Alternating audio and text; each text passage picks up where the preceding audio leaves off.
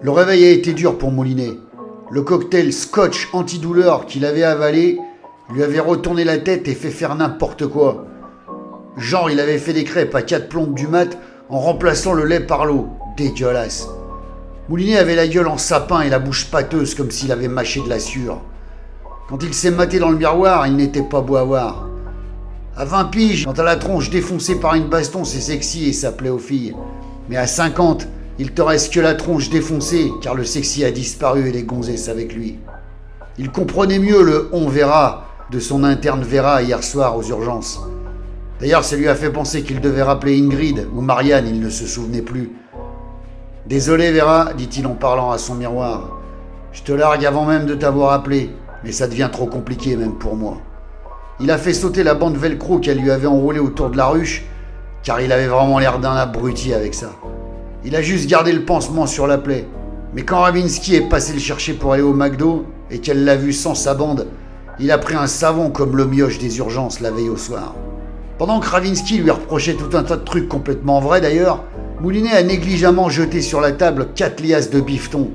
Qu'est-ce que c'est que cette thune a demandé Ravinsky en stoppant net ses réprimandes et ses reproches Juste avant de me faire braquer, j'avais mis un peu d'artige dans mes poches, tu vois, histoire de paraître au plus pressé, rigola Moulinet. Une chance Il doit y avoir dans les 120 000 balles, je pense. Ça va nous laisser le temps de voir venir. J'ai compté ça hier soir, mais j'ai dû m'y reprendre une bonne dizaine de fois parce que le mélange jean antidouleur, c'était pas très bon pour mon cerveau. Ouais, ça va, c'est pas la peine d'en rajouter. J'ai un peu tapé dans le jean aussi quand j'ai fini le scotch. Mais au lieu de savourer l'instant, Ravinsky lui a encore mis une soufflée pour l'alcool et les antidouleurs. Et elle lui en a rajouté une couche pour le bandage, et après elle s'est marrée comme une folle en étalant les bifetons sur la table. Décidément, pensa Moulinet, je comprendrai jamais rien aux femmes. En tout cas, ils avaient de quoi voir venir, et ils allaient pouvoir se mettre sur la piste de cet enfoiré qui lui avait maquillé la tronche à coups de crosse. Maintenant, direction le McDo pour voir un peu ce que les images du parking allaient leur révéler.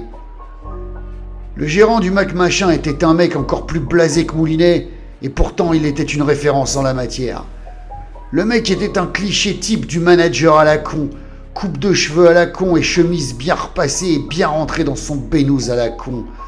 Il a fallu que Moulinet et Ravinsky se cognent toutes ces théories foireuses sur la vie, sur ses clients obèses qui bouffaient de la merde à longueur de journée et qui avaient beau le savoir, revenaient quand même à l'écurie pour avoir encore du grain à bouffer.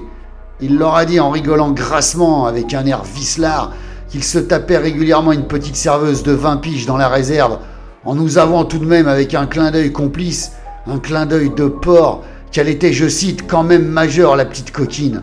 Ravinsky a adoré, et elle lui a répondu en rigolant sur le même ton. Ça me rassure, il manquerait plus qu'elle ait 15 ans en plus. Et puis c'est tellement romantique une réserve de bouffe, c'est vrai quoi. Toutes les filles de 20 piges rêvent de se faire culbuter à la va-vite par leur patron sur une caisse de burger. Pas vrai, Moulinet? Moulinet a coupé court parce qu'il connaissait très bien Saravinsky et qu'il savait que ce trou du cul était à deux doigts du coup de boule. Et ils avaient vraiment besoin de voir ces vidéos du parking pour récupérer leurs millions. C'est pas que Moulinet était près de ses sous, mais ça faisait quand même cher le coup de boule. Ils se sont installés derrière son bureau, aussi bien rangé que l'appart de Moulinet, et ont fait défiler les images sur l'écran. Ils se sont vus arriver sur le parking et se garer. Ils ont vu Ravinsky sortir de la bagnole pour aller leur chercher du grain, comme disait ce blaireau de manager, et là, ils ont vu le type cagoulé s'avancer discrètement vers la voiture de Moulinet pour venir le braquer à sa fenêtre. Il était tout habillé en noir avec une cagoule sur la tronche, impossible de le reconnaître.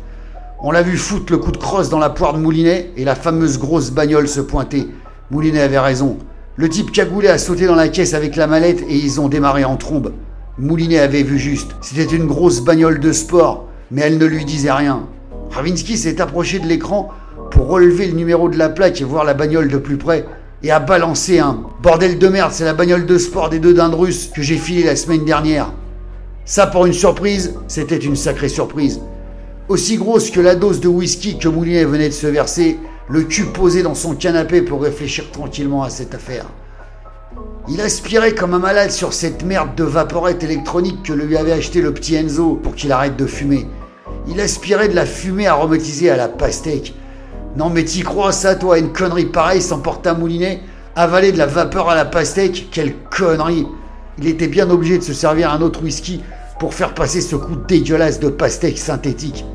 Ravinsky était sorti avec Jade pour boire des canons, et lui faisait nounou à la maison. Il gardait le petit Enzo qui était plongé sur son clavier en écoutant du ACDC à fond dans son casque. Moulinet réfléchissait à cette affaire et à ses braqueurs, en se disant que ça pouvait pas être les deux vampires de la Castafiore qui avaient fait le coup. C'est vrai quoi, ces mecs ne lui avaient jamais donné l'impression d'être capables de braquer quoi que ce soit. À part braquer la bonne ambiance d'une soirée pour la plomber, il ne voyait pas bien ce que ces deux abrutis pouvaient braquer d'autres. Mais connaît-on vraiment les gens? Évidemment que non, sinon Moulinet ne se serait pas marié avec son ex-femme, qui s'était barré avec son comptable, qui lui s'était barré avec tout son fric. Il y en a qui diront qu'il l'avait peut-être bien cherché, et à cela Moulinet leur répondrait C'est certain. Mais c'était du passé, revenons à nos vampires. Ils étaient déjà blindés de thunes, alors pourquoi ils iraient prendre le risque de finir avec une balle dans la cafetière ou de se faire arrêter par les keufs? Ça n'avait aucun sens. Moulinet penchait plus du côté de l'ami de la famille, celui qui avait racheté la collection à monette. Mais si c'était ce fameux ami de la famille, pourquoi venir récupérer deux misérables millions quand le type avait dû en dépenser des centaines pour acquérir la collection? Ça n'avait pas de sens. Ou alors peut-être que le type était une vraie pince et qu'il voulait récupérer un peu de monnaie, mais tout ça ne tenait pas la route. Alors que débutait Hells d'ACDC et que Moulinet entendait sonner le glas, il eut une très mauvaise intuition. Et en général, les intuitions de Moulinet se révélaient malheureusement souvent vraies. Si ces mecs avaient pris autant de risques pour venir récupérer deux petits millions sur un parking de McDonald's blindé avec d'autres personnes qui auraient pu les voir, qu'est-ce qu'ils seraient capables de faire pour ne pas en dépenser une centaine pour des œuvres d'art inestimables?